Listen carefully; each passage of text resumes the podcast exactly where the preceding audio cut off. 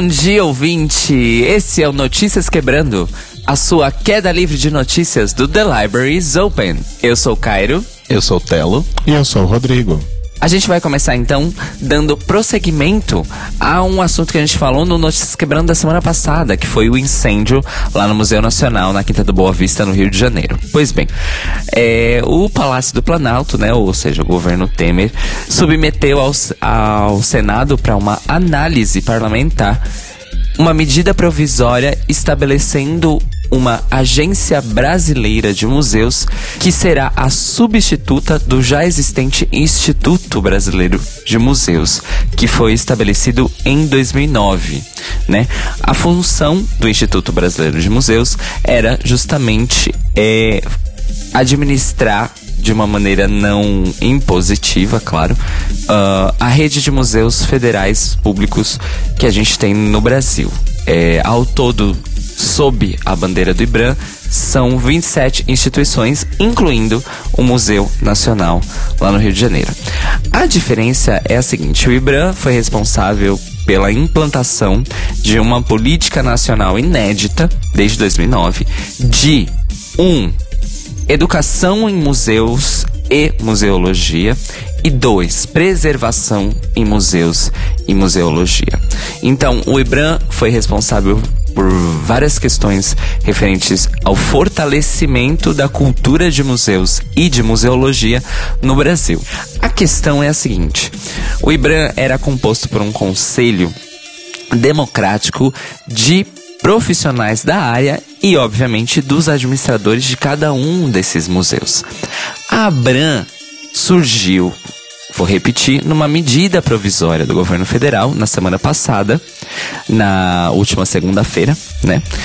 No dia 10 de setembro, para substituir o IBRAM da seguinte forma: uh, as políticas que eu acabei de descrever para vocês, elas simplesmente sumiram do texto é, dessa nova agência e a função dessa agência é meramente administrativa. Inclusive, ela abre uma porta para que a iniciativa privada faça doações é, em dinheiro para ajudar a manutenção desses 27 museus que eu falei para vocês. Mas de que, de que forma? A iniciativa privada, a empresa, as pessoas jurídicas que não necessariamente são empresas, podem decidir onde querem que o seu dinheiro doado seja aplicado. Isso abre aquele precedente maravilhoso que a gente sempre é preocupado, que é as tais parcerias público-privadas em que quem decide o serviço público que vai ser priorizado é o poder privado e não o interesse da população brasileira. O que é uma grande ironia, afinal a gente está aí vivendo sob a tal da PEC do fim do mundo que limita os gastos do governo em várias áreas essenciais do país, incluindo a cultura e a educação. Junto com a medida provisória da Abram, é, o governo Temer aproveitou, aproveitou e instituiu uma medida provisória que regulamenta os fundos patrimoniais de auxílio de manutenção de serviços públicos, que é o que estabelece um regulamento para essas doações que eu acabei de falar para vocês. Então, na verdade, esses fundo fundos patrimoniais não estarão somente associados a entidades culturais, eles estarão associados a todas as áreas de serviços e políticas públicas envolvendo saúde, educação, é, infraestrutura, etc. Ou seja, é um mecanismo para fazer uma, uma privatização suave de certas áreas da, do governo, certas áreas de serviços públicos, incluindo aí claramente os museus. Voltando à questão da Abram, é, a justificativa do ministro da Cultura Sérgio Saleitão para isso ter acontecido tão a toque de caixa, vamos dizer assim, é justamente porque a Abram vai ser a responsável pela reconstrução e recuperação do Museu Nacional. No meio dessa história toda, chegou a rolar declarações públicas, inclusive do próprio ministro Saleitão, em que o, MINC e o governo federal estavam cogitando tirar o Museu Nacional do escopo de administração da Universidade Federal do Rio de Janeiro. Mas que eles decidiram não fazer isso porque temeram a reação tanto da própria universidade quanto das outras universidades e entidades culturais do país. Absorvam, absorvam essa notícia, esse, esse ponto da notícia. Enfim, a solução que eles acharam foi criar a tal da Associação Brasileira de Museus, agora a ABRAM. Eu fiquei sabendo dessa notícia graças a amigos meus que são da área de museologia. E o sentimento entre os profissionais né, da área e as administradores de museus, educadores museológicos, etc e tal, é de que a Abram vai abrir o precedente para que a iniciativa privada não apenas decida onde o seu dinheiro vai ser aplicado, ou seja, determinadas instituições vão ser mais privilegiadas que outras, porque são menos populares ou porque dão é, menos retorno de ingressos ou o que seja, mas também que elas que esse poder se transforme num poder de curadoria indireto. Ou seja, um museu que não é tão visitado, vamos dizer assim, é, ele vai ter que começar a oferecer é, perspectivas de curadoria, ou seja, de exposição, de acervo, que agradem, entre aspas, determinados investidores da iniciativa privada para que eles possam ter dinheiro, porque caso contrário, eles serão abandonados apenas ao mínimo de orçamento que o governo federal vai dar para eles. Além disso, é claro, os, os profissionais da, da museologia temem que as próprias carreiras deles sejam muito prejudicadas graças a esse poder que está sendo atribuído pra, pela Abram à iniciativa privada. Existe um outro agravante também. É, como eu disse, o IBRAM era composto por um conselho de profissionais de museologia do Brasil, especialistas, é, estudiosos, pesquisadores e por cada um dos administradores dos 27 museus. A estrutura da Abram não prevê a participação da administração dos museus neste conselho consultivo dela, porém, ela prevê é, é, pessoas que serão contratadas para serem da diretoria da Abram, profissionais da área, alguns poucos aí, acho que um terço, mas prevê a participação de, atenção, pessoas ligadas a instituições privadas de cultura e museologia do país. Ou seja, por exemplo, é, nós temos uma instituição privada aqui de, de, museologia no Brasil, que é o Instituto Moreira Salles. Então, as próprias administrações dos museus não terão papel nesse conselho da Abram. Mas se o pessoal do Instituto Moreira Salles, que é um instituto muito endinheirado aqui de São Paulo e do Rio de Janeiro, vai ter poder de decisão sobre todas essas 27 instituições de museus públicos do Brasil. Então, notem o perigo que temos aí de tirar a diversidade literalmente literal, diversidade literal dessas 27 instituições museológicas do país. Isso é muito grave. Então é isso, respirem fundo, porque o oportunismo em cima dessa tragédia ainda não acabou complicado. Bom, e agora entrando na nossa comunidade LGBTQIA. É, a gente começa com uma notícia boa, uma notícia feliz, que foi aprovada nessa quarta-feira, dia 12, na cidade de Nova York, a lei que permite né, que o gênero X entre aspas, seja incluído nas certidões de nascimento das pessoas que nascem na cidade, né? Que é o, no caso, seria o gênero não definido, né? Colocar assim o, o, terceiro gênero de certa forma. E com isso, com essa decisão dessa lei que vai entrar em vigor a partir de 1 de janeiro de 2019, os nova-iorquinos não vão precisar mais de um médico ou profissional de saúde mental que autorize essa mudança na, na certidão de nascimento. Né? Essa, essa decisão é muito importante, não só para as pessoas transexuais, as pessoas transgênero, mas principalmente para as pessoas intersexo, que muitas vezes, de certa forma, são forçadas na certidão de nascimento a ter um, um, gênero específico e a passar por uma, uma cirurgia de mutilação ou até mesmo em raríssimos casos não passar por ela, mas ainda assim ser forçado a já se adaptar a um gênero quando é um bebê ainda, né? Não, não sabe nada sobre si próprio. Então isso é uma coisa bem legal para eles. A proposta ela é de não reconhecer essa binariedade, ela foi aprovada por, com 41 votos a favor contra 6 votos. E ela foi encabeçada pela advogada transgênero Carrie Davis. E ela afirmou que, abre aspas, em tempos de perigo e incerteza em relação a direitos dos transexuais americanos em nível nacional, isso é importantíssimo, né? Ela se referindo, no caso, ao governo do Donald Trump. Alguns estados lá dos Estados Unidos, como a Califórnia, o Oregon e Montana, já permitiam a mudança na certidão de nascimento sem autorização médica, mas eles não tinham essa coisa de você ter um terceiro gênero, né? Um gênero é, indefinido, por, por falta de uma palavra melhor. Você tinha que colocar masculino ou feminino, então é um grande, grande, grande avanço. E aí, na Itália, por algum motivo, o ministro do interior, o Matteo Salvini, ele achou que ele deveria dar a opinião dele sobre isso e ele postou no Twitter que, enquanto trabalhamos para recolocar mamãe e papai nos documentos, outros eliminam masculino e feminino da certidão de nascimento. Não tenho palavras. Pois é, moço, eu também não tenho palavras para descrever o quão ignorante você é.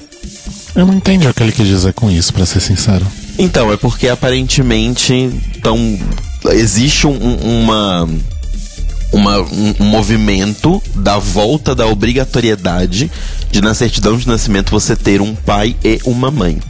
O que não faz o menor sentido. Ou seja, você não poderia ter dois pais ou duas mães na certidão, é isso? Não só isso, mas por exemplo, se a sua mãe foi num banco de esperma e quis ser mãe solteira, ou se a sua mãe saiu uma noite, ficou com um cara, engravidou, não quis tirar e também não quis ir atrás do cara porque ela ligou foda-se. Não, ela é obrigada a ir atrás. Esse tipo de coisa. Mas é aquela coisa, ninguém está eliminando masculino e feminino, moça. A gente está criando uma nova opção. Então, preste atenção nas suas palavras. Continuando nessa parte dos direitos IIT, agora numa coisa mais chatinha, é o youtuber, né, o Felipe Neto, um dos grandes, infelizmente, youtubers aqui do Brasil. Ele foi acusado de transfobia com razão, após ter feito um vídeo que é uma piadinha bem da sem graça que acontece há bastante tempo na internet, que é pegar várias fotos de várias pessoas e saber se é homem ou se é mulher. Ou, né, falando de forma bem bem correta aqui, se a pessoa ao nascer foi designada com sexo masculino ou se ao nascer foi designada com sexo feminino. E esse vídeo gerou bastante polêmica, né? O nome do vídeo dele era Teste seu conhecimento. Dois pontos. É homem ou mulher? E né, deu bastante rebuliço. Vários youtubers trans e, e youtubers que são favoráveis à comunidade fizeram vídeos de resposta, entre eles o Lucas, o Luca Najar e a Tecita. E várias pessoas no Twitter também comentaram sobre isso. E aparentemente Felipe Neto já pediu desculpa, mas aquela desculpa, né, que depois que a merda foi feita e ele ganhou notoriedade, mais notoriedade com isso, a merda já está feita. O que todo mundo coloca como o grande problema disso tudo é que o Felipe Neto Atualmente ele mudou o foco do seu canal de YouTube, ele não tem mais um foco num público mais adulto e sim num público mais jovem, né, infanto juvenil jovens adolescentes. Então isso é perigoso porque são as nossas crianças e os nossos jovens sofrendo influência de ideias como essa, né? De saber se uma pessoa é homem ou é mulher, apesar de ser mulher, no fim das contas. Então, muito triste isso. Tem até um momento em que o Felipe Neto cita no vídeo que ele ficaria bolado se a pessoa que ele está mostrando na foto fosse um homem porque ele achou atraente. Isso é bem, bem, bem complicado e infelizmente é um pensamento comum entre pessoas heterossexuais, porque eu já presenciei isso. Do tipo, mostrarem uma foto de uma mulher maravilhosa, super padrãozona, assim, gatíssima, no Instagram e falar, nossa, bonita, né? Eu falei, nossa, bem linda mesmo. Pois é, é homem. E aí eu tenho que explicar, então, não é homem, ela é mulher. Ela pode ter nascido com pênis, mas ela é mulher e blá blá blá blá blá blá. Então, assim, triste. Bem triste. Como eu disse no Twitter, né, quando saiu isso aí, eu achei que o Felipe Neto já tinha sido cancelado há muito tempo. Então, primeiro foi uma surpresa saber que ele ainda tá vivo e produzindo coisas. E disappointed but not surprised, né? Porque é o tipo de gente que você não espera nada bom vindo, né? Eu lembrei de quando o Drag Race fez essa, fez essa brincadeira. era alguma coisa tipo mulher ou travesti mesmo. É, era bem, bem, bem horrível. Gente, é- essa brincadeira, muito entre aspas, é péssima. Enfim, gente, falando em, Drag Race, Cairo, brigadíssimo pelo, pelo link, pelo gancho. nós, nós vamos aí para o nosso Momento Drag Race, o seu boletim semanal de notícias sobre RuPaul's Drag Race e correlatos. Então a grande notícia da semana é que Mama Ru, mais uma vez, chegou fazendo a limpa no M, né? Snatching Trophies, Snatching Crowns, Snatching Trophies, Snatching Crowns. No dia 9 de setembro, né? Na primeira parte da premiação do, do Emmy Awards, Que é a parte que não vai ao ar, né? isso, que é a premiação da TV norte-americana, né?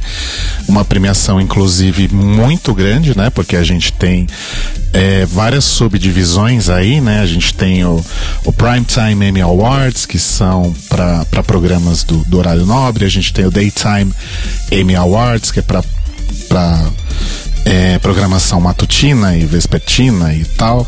A gente, a Fátima. a gente tem o Primetime Engineering Emmy Awards, o Regional Emmy Awards, o International Emmys, então é, é uma máfia, né? É uma grande indústria. E no dia 9 rolou então a primeira parte da, do Primetime Emmy Awards, que foi a premiação técnica, né? Então, como o Telo disse, não, não vai ao ar na TV, é uma coisa mais low profile, né? E RuPaul's Drag Race em 2018 foi indicado para 12 categorias do Primetime Emmy Awards. E conseguiu aí quatro troféus. Então, o de Outstanding Host for a Reality or Reality Competition Program, que é apresentador de um, de um programa é, de reality show ou de reality show de competição, né? E foi a terceira vez, né? Terceira vez consecutiva que o RuPaul abocanhou esse prêmio, né? Ele já tinha pego aí em 2017 e em 2016. Outro prêmio foi o de melhor direção por um, um, um programa de reality show. O terceiro prêmio foi o de hairstyling por um, um multi-camera series ou special, né? um programa é, seriado ou então um especial multicâmera, que é basicamente o que descreve RuPaul's Drag Race, inclusive. Quem ganhou esse prêmio foi a querida Delta Work, Parabéns pra Delta Work. que é responsável aí pelas perucas da RuPaul, né? Desde 2017 ou foi esse ano? Acho que 16, não? Não, acho que foi ou 17 ou foi esse ano, você sabe, Cairo? É desde o ano passado. E o último foi de Outstanding Customs for Variety, Non-Fiction or Reality Programming. Então, um prêmio pra roupa, né? Pra, pra, pras Roupa brus- que não é fantasia. roupa pras brusinhas, né? E quem ganhou foi o Zaldi, que faz aí os looks da RuPaul a, desde a primeira temporada, salvo engano meu. E especificamente esse prêmio ele é relacionado a um episódio específico, né? Então foi para o, o look da RuPaul no primeiro episódio da décima temporada, Tens Across the Board. E é a segunda vez que o Zaldi também ganha um prêmio. No Emmy de 2017 ele ganhou o prêmio pelo look da RuPaul no episódio Oh My Gaga.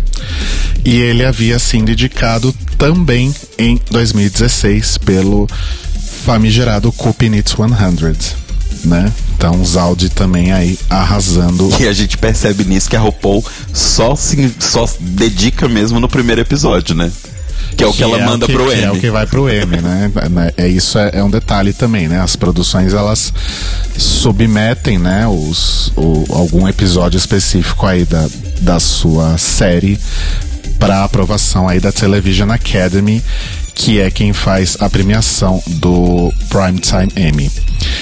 E hoje, no dia 17 de setembro, está rolando a premiação que importa, né? Que é aquela que vai pra TV, que fica todo mundo sentado ali na mesinha e o Leonardo DiCaprio. Quem que passou e deu uma no Leonardo DiCaprio? A Jennifer A. Lawrence, né? Foi a Lady Gaga. Porque ele tava Rodrigo. rindo, eu acho, e ela deu um pluft. Oi, Caio. Rodrigo, Oi. Você tá confundindo com o Globo de Ouro. Ah, isso é Globo de Ouro?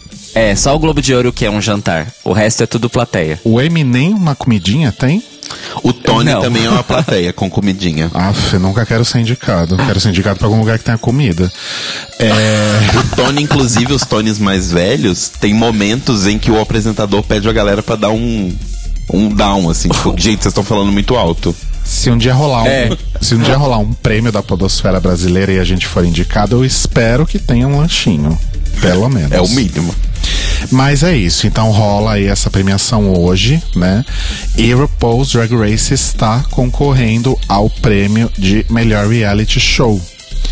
E se RuPaul's Drag Race ganhar, vai ser então uma uma vitória inédita, né? Porque até o momento a Mama Ru ainda não tem este troféu. Ela já tem os três troféus de melhor apresentadora, mas não de melhor reality show. Então vamos torcer aí. Na semana que vem a gente volta aí com um drops rápido sobre se a RuPaul realmente abocanhou mais um troféu e um troféu inédito nesse caso, né? Ou não. E é isso, gente. De Drag Race, basicamente essa semana é isso, né? A gente tá nesse momento entre temporadas e pós-gravações dos das próximas temporadas, então não tem nada assim muito incrível pra contar pra vocês, mas a gente descobrindo aí mais alguma coisa, a gente conta semana que vem. Então é isso, ouvinte. A gente teve informações hoje do site do Senado Federal, do Estadão, do Universa, é, do Instagram da World of Wonder, né? E do site da Billboard. É isso aí. Lembrando que a notícia do site do Universa foi sugerida a nós pelo nosso correspondente Fúvio Balsalobre. Exatamente. Exatamente. E a notícia sobre o Ibram barra Abram me foi indicada pelo meu querido Victor Urreste. Então, um beijo para o Fúvio e para o Victor. Beijos, meninos. Chegou aquela hora das indicações, Mores. A minha indicação tem a ver, inclusive, com a notícia do gênero X, que a gente comentou lá de Nova York, que eu vou indicar uma série da, do BuzzFeed, que estreou no Netflix, chamada Follow This, ou em português, Seguindo os Fatos, que é uma série bem legal, assim, são mini docs, meio naquela vibe do explicando, só que é mostrando jornalistas do BuzzFeed indo atrás de notícias e de pautas. É bem, bem, bem legal mesmo. E um dos episódios, inclusive, que é com uma repórter, eu não vou lembrar o nome dela, mas é uma, se não me engano é Juliane, mas é uma repórter do BuzzFeed da Alemanha. E ela, a matéria dela é justamente sobre pessoas intersexo e o terceiro gênero, de uma lei que tá para ser aprovada na Alemanha também. A minha indicação de hoje é também uma série da Netflix. É, na verdade, é um- uma indicação extremamente pessoal, porque estreou a quinta temporada de é, BoJack Horseman, que é uma série de animação adulta aí do Netflix. E é uma série que trata como poucas sobre questões de, de saúde mental e vício e relações, é, vamos dizer assim, familiares e amorosas é, relacionadas a tudo isso e também atualmente é a única série de TV que tem um personagem que está passando por uma descoberta sexual em que ele passa por várias questões e acaba chegando à conclusão e se assumindo como uma pessoa assexual. Então é uma coisa completamente inédita em seriados de TV e o quão irônico não é que isso aconteceu num, num show de animação e não num show de live action. Então, se você ainda não assiste Jack Horseman, comece do começo. E se você já assiste, está em dia, corre lá porque estreou a temporada nova. E como sempre, já está maravilhosamente excelente. Eu já assisti metade, inclusive. Arrasou. Eu também ia indicar o, o, o Follow This, essa série do, do BuzzFeed, né? Mas como o Telo roubou a minha indicação e o meu protagonismo, eu vou manter a linha Netflix, então. Vou acompanhar vocês e também fazer uma indicação relacionada à Netflix, que é a série de mini docs explicando que eu não sei se você, provavelmente vocês já viram porque ela não é tão nova assim, mas acho que às vezes pode acabar passando batido aí.